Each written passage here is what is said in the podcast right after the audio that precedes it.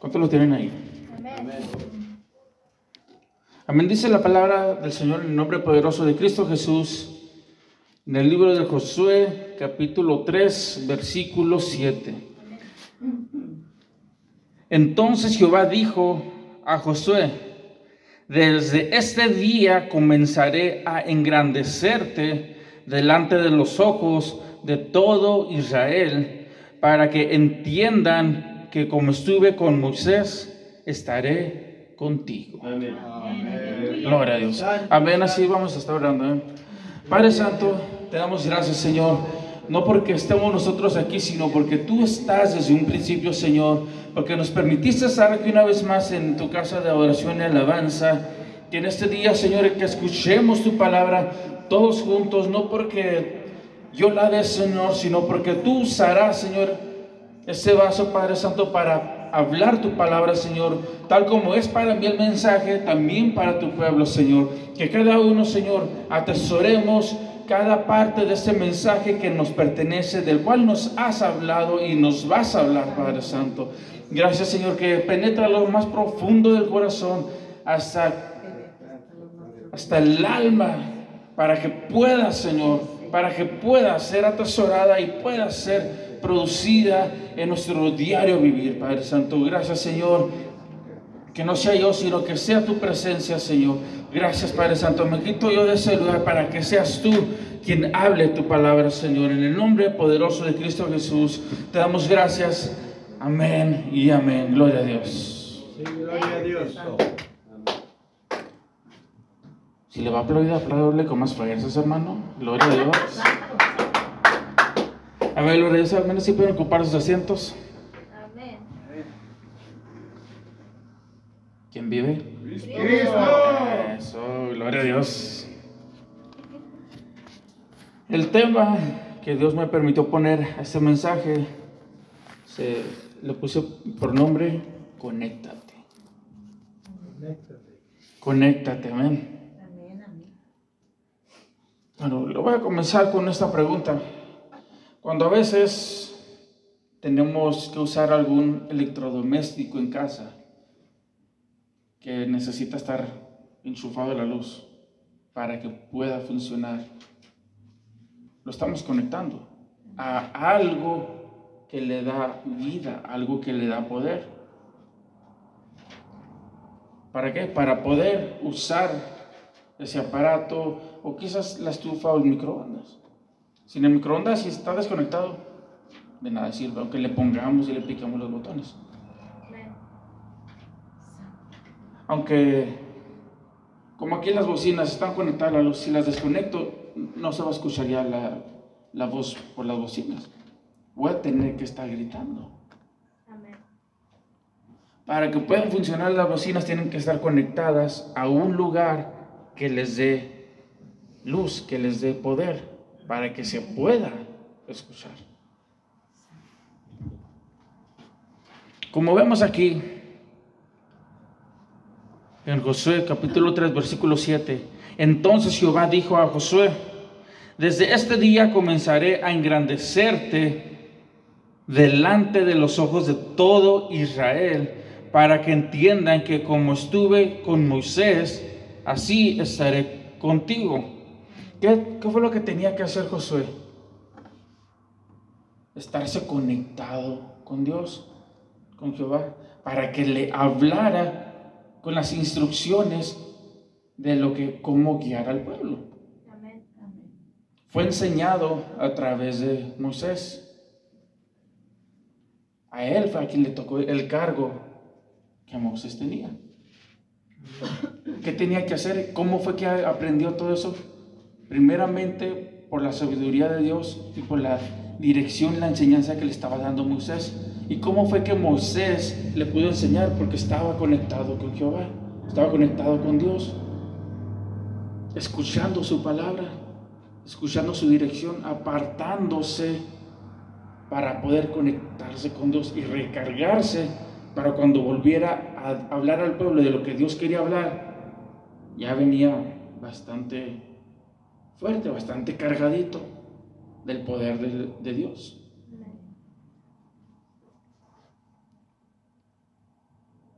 ¿Qué fue lo que hizo este Josué cuando el pueblo andaba, se puso rebelde, cuando Moisés se tardó días, semanas allá en el monte? El pueblo hizo lo que, lo que hizo, se deshizo, se descompuso, hicieron estatuas de oro, adoraron esas estatuas. Josué, sabiendo que eso estaba mal, él no se postró delante de los dioses creados por el pueblo. Él estuvo firme, esperando a que Moisés volviera con la promesa que Dios le había hecho a Moisés para que subiera a ese monte. Si él no hubiera hecho eso, no hubiera estado conectado a través de Moisés con, con Jehová. Él hubiera hecho caso a todo lo que le hubiera dicho el pueblo para perderse. Pero él estuvo conectado para recibir esa sabiduría, esas instrucciones y poder seguir adelante para cuando Moisés falleciera, a él le tocaba el, el mando. Como aquí le dijo Jehová, desde este día comenzaré a engrandecerte. Para que Dios pueda engrandecer a alguien, tiene que haber humildad en la persona. Conectarse con Dios. Pero conectarse con Dios no significa que, ay, estoy conectado con Dios. Gloria a Dios, hermanos, estoy conectado con Dios. No, tuvo que tener humildad, humildad en Él. ¿Para qué? Para que Dios lo engrandeciera en medio, delante de los ojos de todo el pueblo de Israel.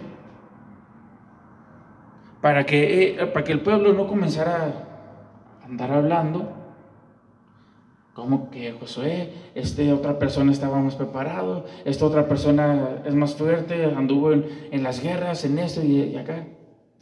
A veces favorecemos por la apariencia, cuando esa persona no está conectada con Dios. Cuando la persona que está conectada con Dios a veces es menospreciada por el favoritismo que tienen las personas con una apariencia decente. Pero Dios escogió a José y lo estuvo engrandeciendo, batalla tras batalla, guerra tras guerra, ganada, con el propósito de que avanzara el pueblo a la tierra prometida.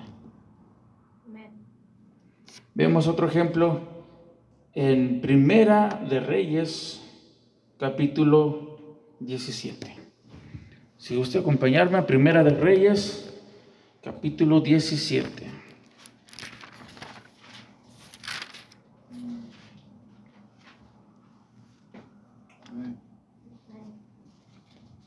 Los primeros versículos del capítulo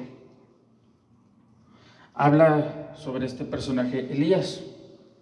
¿Quién era Elías? Un profeta.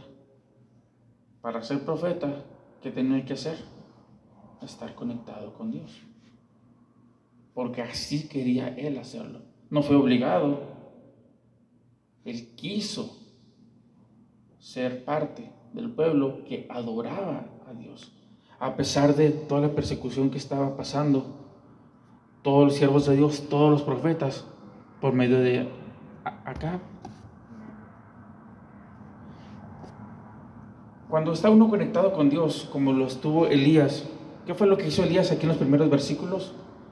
La palabra dice que él dijo, no lloverá por tres años hasta que yo lo diga. ¿Quién era Elías para decir hasta que yo lo diga? Porque tenía el respaldo de Dios. Tenía la palabra del poder que Dios le, le daba, que Dios estaba con él. Porque él se conectaba con Dios, se postraba delante de Dios para estar conectado con ese poder que es Dios. ¿Cómo se sentiría usted estar conectado con Dios y poder decir, así como dijo Elías, no va a llover en cierto tiempo? Lo diría nomás así por nomás o lo dirías porque siente ser respaldado por Dios. O lo diría porque para que el pueblo aprendiera quién es Dios. Lo tuvo que hacer Elías eso para que viera el pueblo de que había un Dios, de que no iban a tener que adorar a, Baal, esos dioses ajenos. Eso fue lo que hizo Elías. Le dijo eso con esa autoridad que Dios le dio. No va a haber lluvia en tanto tiempo hasta que yo lo diga. ¿Por qué? Porque estaba conectado con Dios. ¿Por qué? Porque él miraba cómo el pueblo era perseguido y atraído para que adoraran a Baal. Y él quería demostrarles que aún había Dios en Israel, el Dios vivo, el Dios poderoso. Quería transmitir esa energía para que todo el pueblo se conectara otra vez con el Dios Todopoderoso. Otra forma de que vemos de las señales que Elías estaba conectado con Dios, lo vemos en el versículo 8 en adelante, con la viuda. La viuda ya tenía poco alimento ya para morir ella y su hijo.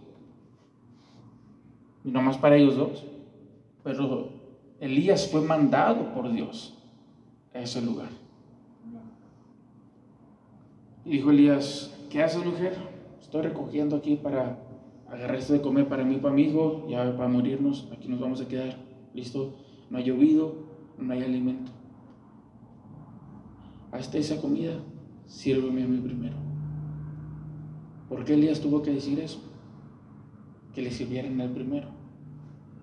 Una, para ver la obediencia que tenía la mujer a través del temor a Dios en los profetas que Dios usaba. Le sirvió primero a Elías. ¿Y qué pasó después? Hubo abundancia de harina y de aceite. Hasta que volvió a llover en ese lugar. ¿Quién era Elías? ¿Por qué Elías tenía que decir eso?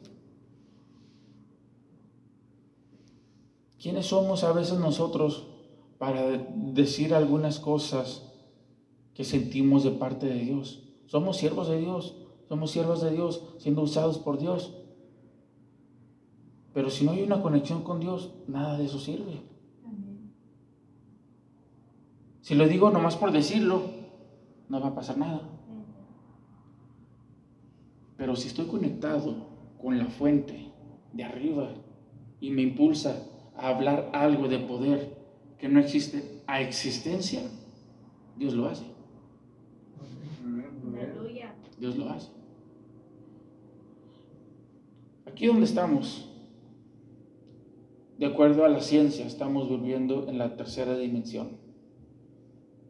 La primera dimensión es algo que está puesto en un papel, una línea que no se puede tocar, no se puede mover, no se puede agarrar. En la segunda dimensión se hace alguna, dos líneas, tres, cuatro líneas para formar algo, pero aún no se puede tocar ni se puede sentir. En esta tercera dimensión que estamos viviendo, vemos las cosas en donde están, que podemos ir a agarrar la silla, el, el micrófono, podemos pisar, podemos caminar, podemos sentir las cosas. Pero cuando estamos conectados con Dios, caminamos en una dimensión que todo se hace realidad, bajo el poder de Dios.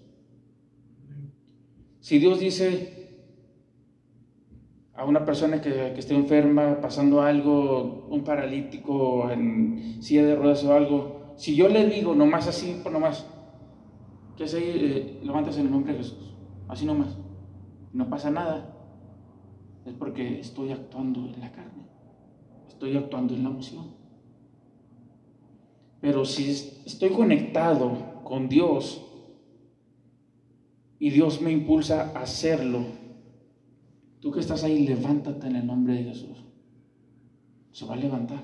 Lo que no existía va a venir a existencia, va a ser hecho realidad, porque Dios así lo mandó a que pasara, usando a través de la persona que Dios esté usando para obrar el milagro. No porque quieramos, Si estamos conectados con Dios, Dios nos va a usar como Él quiera usarnos, en las áreas que Él quiera usarnos. Si Dios ha llamado a alguien para, para el ministerio de predicar, y Dios lo usa en predicar, gloria a Dios. Pero si Él quiere ser usado por Dios en la sanidad, tiene que seguir buscando más la presencia de Dios para que Dios le pueda conceder ese privilegio del ministerio de sanidad. Si alguien que está en el ministerio de, enseñanza, un maestro o algo, no puede, no puede ir, nombre de Jesús, levántate, porque no es su ministerio, pero si a Dios le place usarlo para que siga aumentando su fe, Dios lo va, Dios lo va a usar. ¿Por qué? Porque está conectado con Dios a través de la palabra y de la oración. Vemos más adelante en el capítulo 18 del versículo 41 en adelante. Aquí habla de cuando Elías se postró delante de Dios para pedir que mandara fuego del cielo y consumiera el holocausto para demostrarle al pueblo de que había un Dios vivo. Después de todo eso, de que mataron a los profetas de Baal, a los 450 profetas falsos, Elías se postró otra vez delante de Dios arrodillado, clamando a Dios que lloviera esa vez, que volviera a llover esa vez, después de tanto tiempo que no llovía. ¿Acaso Elías tenía el control de que lloviera y, no? No, no tenía el control, pero estaba siendo respaldado por Dios porque estaba conectado con Dios por el celo que tenía de que el pueblo volviera a adorar a Dios. Dios lo respaldaba. ¿Qué fue lo que hizo Elías? Se postró y clamó y le dijo a su siervo, ve y sube al monte y voltea al mar y dime qué ves. Fue y subió. Y pues, no veo nada, Elías. Sube siete veces. Subió y abajo, subió y abajo. Y a la séptima dice la palabra que él vio, el siervo vio de que venía una nube. Y él lo describió como forma de mano de hombre. Para eso era señal para Elías de que habían sido contestadas sus oraciones. Amén. Porque estaba conectado con Dios. Amén. Aleluya. Si, bueno, a mí me ha pasado, yo sé que algunos de ustedes también, que cuando a veces no cargo el celular y que pienso que tengo suficiente carga, que ando en el trabajo o en la tienda o, dando un paseo. 5%, bueno, pues me descuidé. Gloria a Dios. Y ando buscando ahí cómo conectarlo para recargarlo.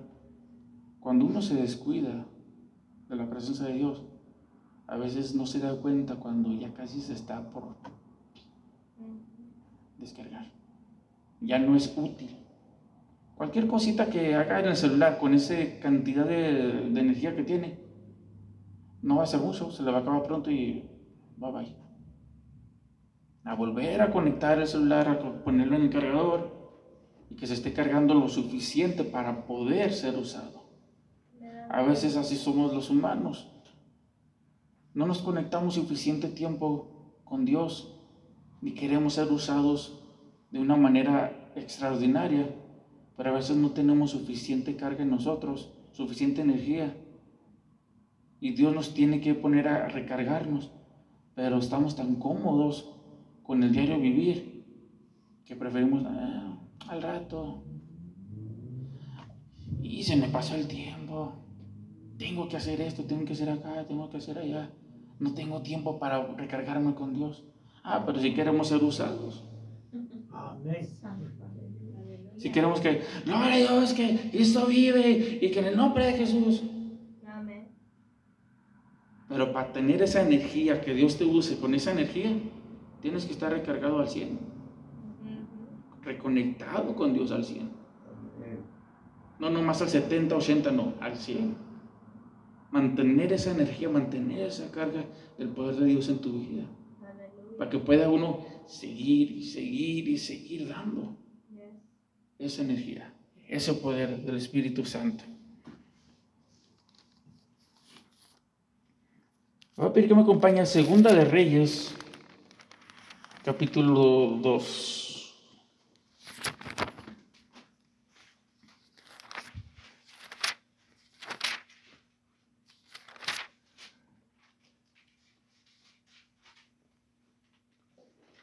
Capítulo 2, versículo 9. Segunda de Reyes, capítulo 2, versículo 9. Dice la palabra en el nombre poderoso de Cristo Jesús. Cuando habían pasado, Elías dijo a Eliseo, pide lo que quieras que haga por ti, antes que yo sea quitado de ti. Y dijo Eliseo, te ruego que una doble porción de tu espíritu sea sobre mí. El versículo 10, él le dijo, cosa difícil has pedido. Si me vieres cuando fuere quitado de ti, te será eso así, mas si no, no. Santo, santo. ¿Quién era Elías para que Eliseo, a quien estaba instruyendo, para que Eliseo pidiera una doble bendición, porción de la, del poder que Dios estaba usando Elías. ¿Quién era Elías? Para que Eliseo pidiera ser como él, pero no nomás como él, un doble de lo que Elías era. ¿Quién era Elías? A veces queremos ser como algún cantante, algún artista cristiano o algunos de esos de los deportistas, pero eso es su carrera. Ese es su, es su trabajo. Ellos, Dios les ha permitido que desarrollen ese talento, ese trabajo, para poder sobrevivir, mientras se mantengan humildes. No, pues que quiero ser como tal cantante, quiero ser como tal deportista. Ellos son personas que han estado luchando para poder estar en donde están.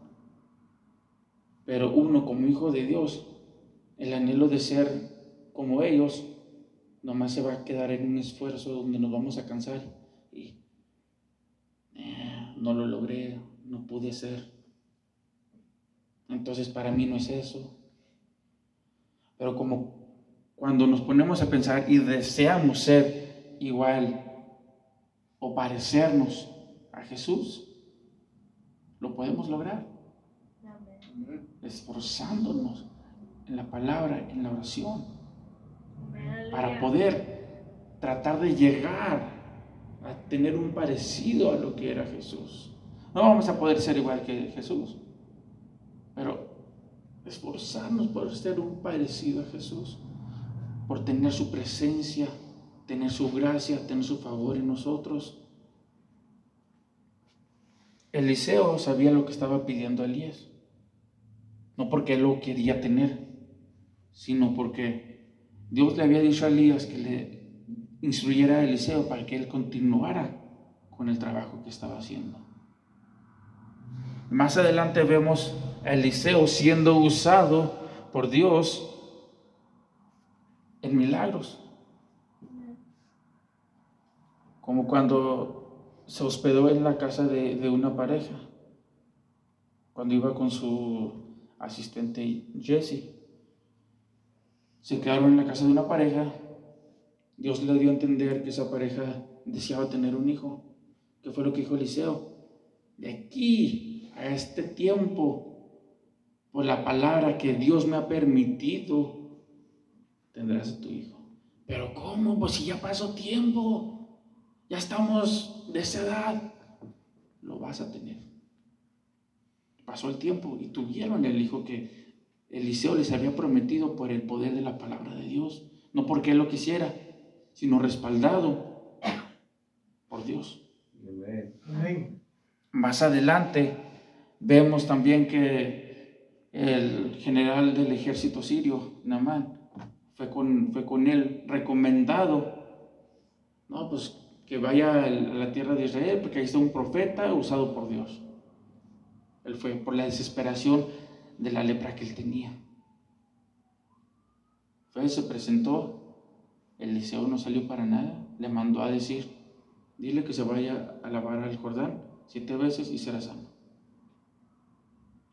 No más con eso. ¿Por qué? Porque había sido indicado por Dios a que dijera la palabra esa. Si no, no hubiera pasado nada. Nada más se molestó. Nada más se molestó y dijo, pero ¿cómo? Me hubiera dado respeto como oficial del ejército. Y luego más en un río sucio. ¿Qué voy a andar haciendo yo ahí? Cuando Dios pide que hagamos cosas simples para que se haga realidad el milagro, son cosas simples. Amén. Cuando la persona tiene ego en su vida, un ejemplo, que, la botella de agua, oh, tenga hermano, ahí la botella de agua. ¿Por qué me lo dan esto? Démelo en un vaso de cerámica, un vaso de vidrio con hielitos. No, pues, si nos ponemos a nuestra comodidad porque yo soy eh, un ciego, yo soy un profeta de Dios, no. Si nos están dando eso es porque es lo que hay disponible, es lo que Dios proveyó y lo necesario. Voy a agarrar, aunque sea algo sencillo, algo simple, me va a satisfacer la sed, me va a calmar la sed. Cuando Dios habla una palabra pequeña, una palabra sencilla, una palabra que no es difícil de entender, una palabra que Volvemos a lo mismo. Está una persona en silla de ruedas. Levántese y camine para allá. Cuando es respaldado por Dios, la persona va a sentir ese poder de Dios en su vida sin pensarla. Se va a levantar y a caminar. ¿Por qué? Porque está siendo respaldada esa palabra por Dios. No por uno mismo. Pero este Namán, ¿por qué no me dijo que me fuera al río limpio donde estaba el agua cristalina y me hubiera lavado, hasta me hubiera quedado ahí bañando un rato más? Pero no, al último le dijo el, el siervo de él, le dijo, ¿por qué no hace lo que le dijo Eliseo? Es algo simple de hacer. Fue convencido de que era algo sencillo de hacer, siendo un general, que lo que le pidiera el gobernador de, Siria, lo que le pidiera el gobernador de Siria, él hubiera hecho. Si, se, le hubiera dicho, enfréntate a miles y miles de gente en la guerra, bueno, él estaba presente. Enfréntate a esto y esto y esto, él estaba presente. Pero una cosa simple que Dios le mandó a decir a través de Eliseo, renegó, pero fue convencido de que era algo bueno, por su bien. ¿Qué pasó? Fue al río Jordán, se sumergió siete veces y fue sano. Porque obedeció la palabra que Dios le había mandado a través de, usando a Eliseo, por algo simple.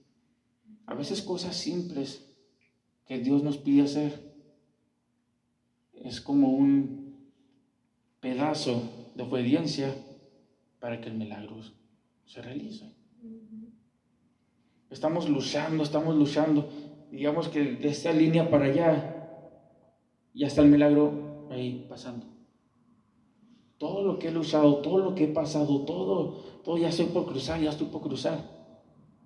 Por, algún, reniego que haga, o por algún coraje, o algún enojo en contra de alguien, algún rencor, algún odio, alguna ira, todo este esfuerzo que hice, nomás para dar un paso y conseguir el milagro, ahí me voy a quedar estancado hasta que me sienta conectado de, nuevo con Dios y poder avanzar y recibir lo que Dios tiene para mí. Amén, aleluya. A veces está el milagro ahí a un paso más, pero por todo lo que nos pasa, sentimos como que, ¿por qué? ¿Qué esto? ¿Qué aquí? ¿Qué allá? Y estando a un paso.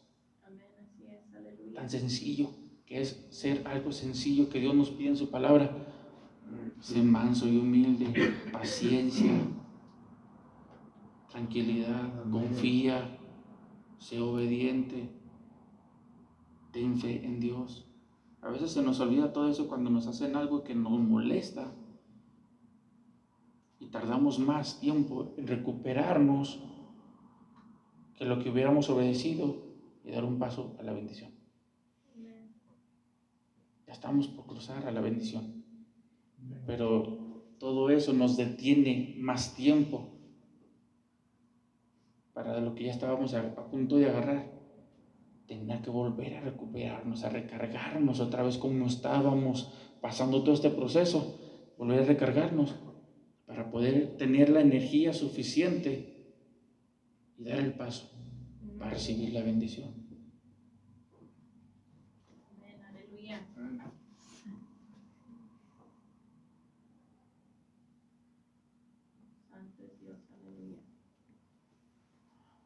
¿Por qué estos hombres que fueron usados por Dios de una manera sorprendente, de una manera poderosa, por qué siguieron conectados con Dios? ¿Porque querían seguir viendo milagros? ¿O porque sentían el anhelo de que cuando se conectaban con Dios, Dios los guiaba, Dios los fortalecía, Dios los libraba de peligros?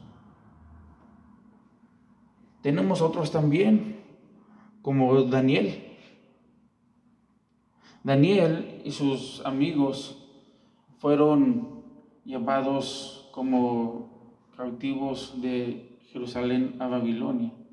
Fueron instruidos para ser parte de la corte del rey, del rey Nabucodonosor. Pero la palabra dice que Daniel anhelaba la presencia de Dios, oraba tres veces al día. Ah, con orar dos veces hubiera sido suficiente, orar una vez hubiera sido suficiente, pero él sentía ese anhelo de estar conectado con Dios. Una de las primeras pruebas que tuvo Daniel fue cuando el rey tuvo un sueño que por completo se le olvidó. Y quería buscar la interpretación, qué significa, qué es, ayúdenme, sabios, ustedes que, que hacen esto y acá. Pero cuando es un plan de Dios, en algún sueño se ha revelado algo, ni esas personas que se dedican a la bola de cristal o a las cartas no lo pueden revelar, no pueden dar significado. Solamente Dios. Eso era un requisito que Daniel quería que él sentía estar conectado con Dios tres veces al día. Pero cuando le dijeron, pues hay un hebreo que, que vino y dice que él trae la interpretación. Se presentó Daniel y le dijo la interpretación del sueño como si él lo hubiera soñado.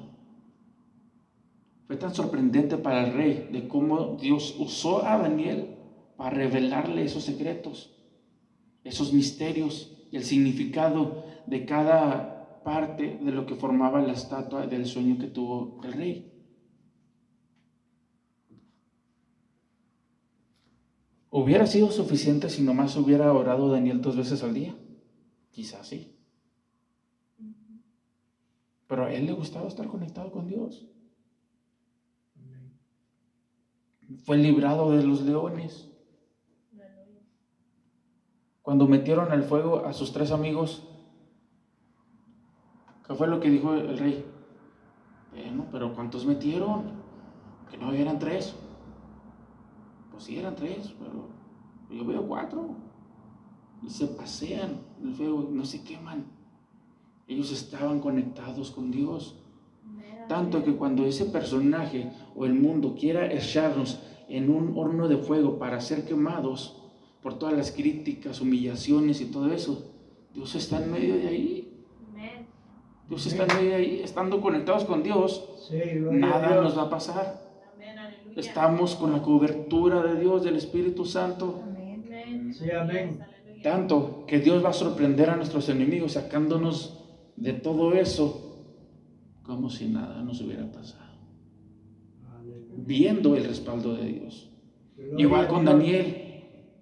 El rey Darío fue a verlo. Daniel, ¿estás ahí? Preocupado por Daniel porque le tenía tanta confianza en que era uno de los jefes de su gobierno. Le dio tristeza que eso pasara con él por la trampa de unos envidiosos. Hasta envidiosos tenemos. Que nos quieren poner el pie. ¿Para qué? Ah, mira. Tropezó y cayó. Mira lo que pasó. ¿Hasta dónde llegó? Pues si así, si, si así es, yo quiero ser como él, a mí pónganme. Yo quiero ser como ella, a mí pónganme. Pero no se trata de nomás así. Se trata de que para poder llegar hasta ese momento, para poder llegar a ese lugar, descarga tras descarga, conectarse, descargarse, conectarse, descargarse con Dios. Eh, es una de las cosas importantes para que Dios nos lleve a un momento de victoria. Dios sacó a Daniel sin ningún rasguño de los leones. Es más, ni sus ropas estaban rompidas.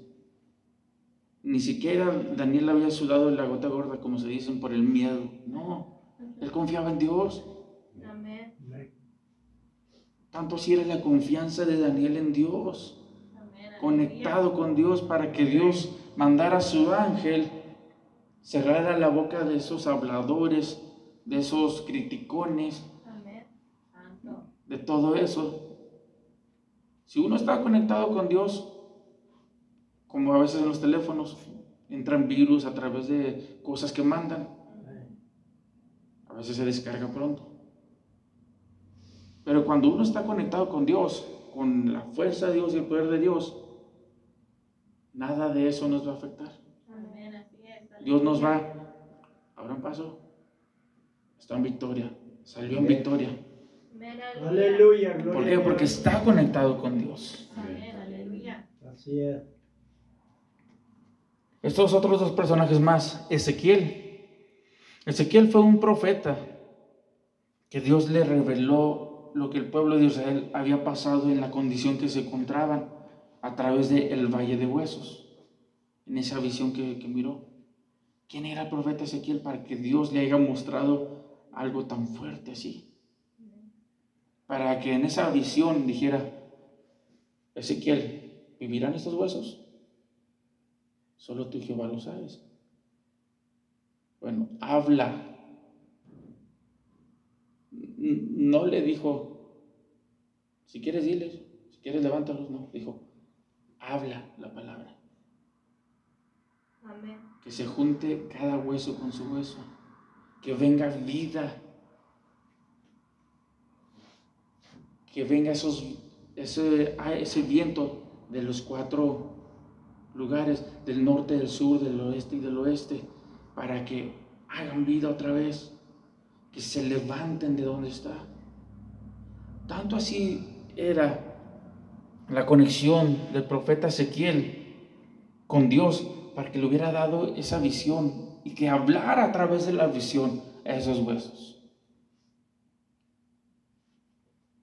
¿Qué pasa a veces? Bueno, con alguna comida que dejamos un, huesito de, cualquier tipo de comida que, hagamos comida. A veces me, pongo a imaginar yo, pues este huesito, digamos que un ejemplo, ¿cómo fue que Dios usó a Ezequiel para que a través de huesos ya secos, secos, volviera crecer vida. Ezequiel tenía fe, tenía fe, porque sabía que estaba confiando en Dios, que lo que Dios le decía se iba a volver real. En lo natural, cuando algo ya no sirve, pues lo tiramos a la basura. Ya no nos va a servir, ya está seco, ya eh, vamos a agarrar otro, a comprar otra cosa. Pero para Dios, aunque esos huesos estuvieran secos, usando a través del profeta Ezequiel, dijo, háblales, levántales, di la palabra tal y como es, no le pongas ni le quites, di la palabra como es y habrá vida en ellos. A veces en, a veces en nosotros mismos, a veces en nosotros mismos, la persona se está decayendo. La persona se está decayendo porque necesita ayuda, necesita apoyo. Lo vemos que se está secando espiritualmente. Pero cuando Dios habla la palabra, dile esto de parte de mí. Esa persona va a sentir que es de parte de Dios por lo que está pasando. Va a aumentar su fe un poquito más. Dile esta palabra, dile que esto yo lo voy a levantar.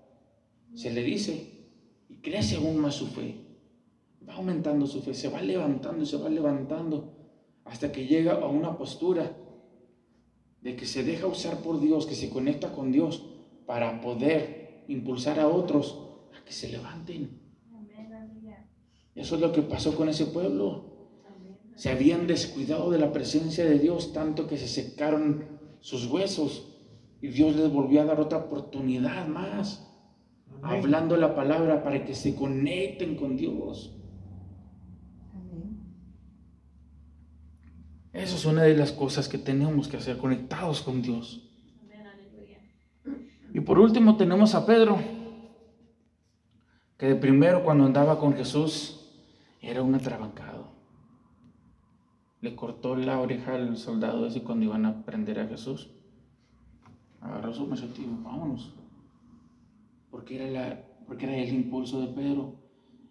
En sí, en Pedro no fue educado de una manera calmada, no él creció en la pesca, él creció matando quizás animales en el desierto o tiburones o algo. Eso fue la educación que se le dio a Pedro, creciendo de esa manera. Pero al encontrarse con Jesús, al ser instruido por Jesús, siendo su discípulo,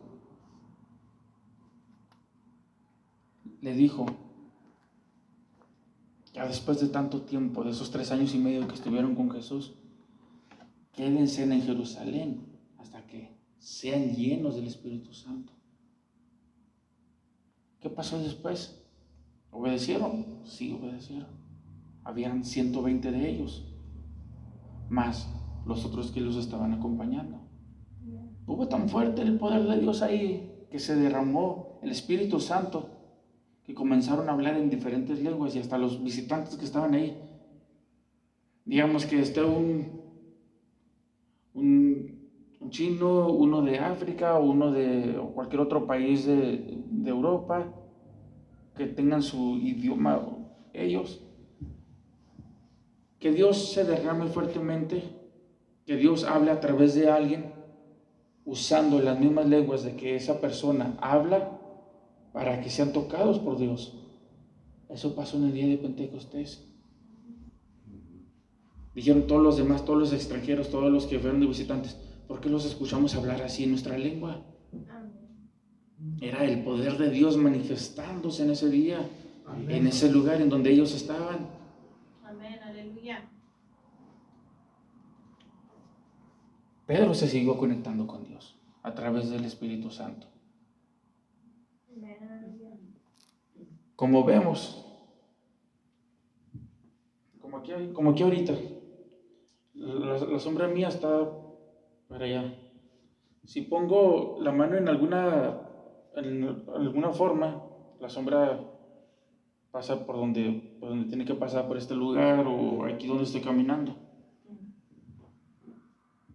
Si paso, si estoy aquí y la sombra le está pegando a la hermana o a la hermana o a alguien que está aquí sentado, si estoy conectado con Dios como debo de estar, como lo estaba Pedro y aún más, va a ser sana, va a ser libre. y sin tocarla. Solamente pasaba Pedro en dirección a adorar a Dios en la iglesia. Los enfermos eran sanados con que le pegara la pura sombra, porque Pedro estaba conectado con Dios. Amén. Amén. ¿Qué tenemos que hacer para estar conectados con Dios? Aleluya. Como un ejemplo, pastor, su sombra se ve ahí en la pared. Si hubiera un enfermo ahí, usted está conectado con Dios. Usted se esfuerza para conectarse con Dios. Si hubiera un enfermo que Dios permitiera usarlo usted para que solamente con la sombra se sanara, Dios lo iba a hacer a través de eso. Ni siquiera tenía que tocarlo, ni decir la palabra, solamente con que pasara la sombra. Tanto así era el poder que había en Pedro a través de Dios para que los enfermos fueran sanados, para que las personas que andaban con esos espíritus malos fueran libres. ¿Qué fue lo que le dijo este Pedro y Juan? Cuando iban a tal lugar y había una persona adivina, esas que se dedican a eso, adivinar con la mano, las cartas y todo eso. La persona esa estaba retirada. La mujer esa, conforme dice la palabra, estaba retirada. Y gritó, aléjense, no se acerquen, usted, ellos son siervos de Dios, ellos son hijos de Dios. Retírense de aquí. Que dijo Pedro y Juan, en el nombre poderoso de Cristo Jesús, déjala libre ahora. No tuvieron que estar cerquitas desde lo retirado que hubieran estado. Esa mujer fue libre. Simplemente con que camines sabiendo con quién estás conectado, desde lejos te van a identificar quién eres. Aleluya. Y no tienes que estar cerca para decir la palabra. De la distancia que estés, Dios indicándote la necesidad, esa persona va a ser libre, va a ser sana.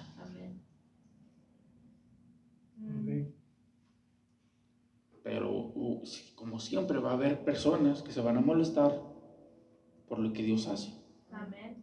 Como esa mujer fue libre, la persona que era el jefe de ella se enojó tanto con Pedro y con Juan por la liberación que Dios hizo a través de ellos con esa mujer, que los quiso acusar para meterlos a la cárcel.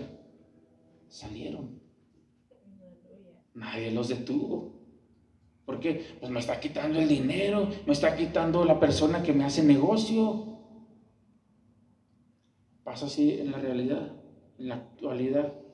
Pasa, no, pero si esta persona se recupera, ya no va a recibir estampillas, no va a recibir ayuda del gobierno.